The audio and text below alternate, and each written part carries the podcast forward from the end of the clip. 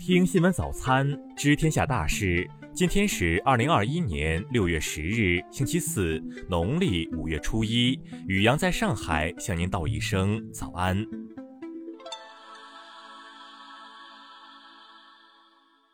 先来关注头条新闻。香港岭南大学学生会执意使用武汉肺炎，校方出手。近日，香港岭南大学要求所有住宿生接种新冠疫苗或定期进行病毒检测。该校学生会随即以问卷方式收集学生意见，但问卷却使用“武汉肺炎”这一污名化称呼。校方接到投诉后认为，此称呼显然冒犯了部分大学成员，要求学生会改用世卫组织采纳的正式名称。然而，学生会并不接。接手，在考虑各种因素后，学生会在校方电邮系统群发电邮的特权被终止。对于岭南大学的决定，岭大学生会竟指责校方剥夺学生会会员对本会资讯的知情权，更狡辩称一些乱港媒体和区议会也在使用有关措辞，宣称这一名称为大众接受。事实上，早在二零二零年二月十一日，世卫组织就宣布将新型冠状病毒感染的肺炎命名为 COVID-19。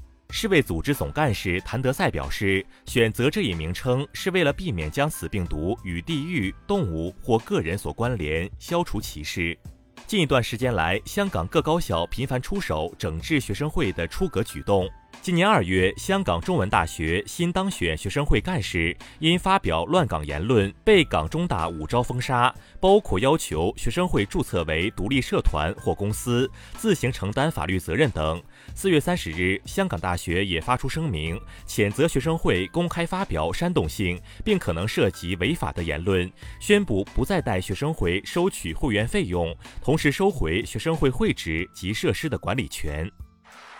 再来关注国内新闻。国家统计局消息，五月份全国居民消费价格同比上涨百分之一点三，其中食品价格上涨百分之零点三，非食品价格上涨百分之一点六，消费品价格上涨百分之一点六，服务价格上涨百分之零点九。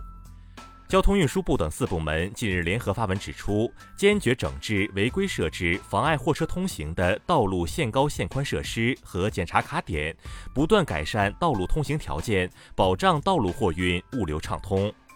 中国对外贸易形势报告昨日发布，报告指出，目前各国仍然采取多项贸易保护措施，保护主义、单边主义上升，产业链供应链布局趋于区域化、本土化、短链化，全球经济贸易持续稳定复苏面临挑战。司法部昨日表示，目前我国共有乡镇司法所约四万个，基层法律服务机构一点四万多家，基层法律服务工作者六点三万多人。建立省市县乡村五级公共法律服务实体平台五十六点六万个，覆盖城乡的公共平台网络已初步建成。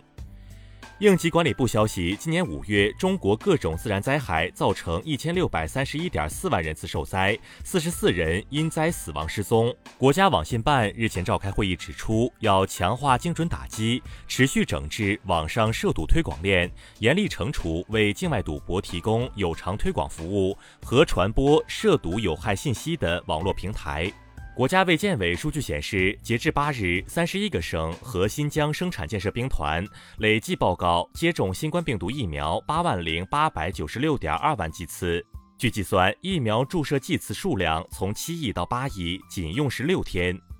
据媒体报道，我国自主研发建造的十万吨级深水半潜式生产储油平台“中国海油深海一号”能源站将于六月底投产。投产后，每年将为粤港琼等地稳定供气三十亿立方米。再来关注国际新闻。美国国会参议员八日发布针对今年一月六日国会骚乱事件的调查报告。该报告认为，联邦情报机构、执法机构的共同失误导致了国会骚乱事件的发生。美国白宫八日发布关键领域供应链百日评估报告。白宫官员表示，此次评估的目标是加强国内制造业，缓解重要商品的短缺问题，并使国际供应链多样化。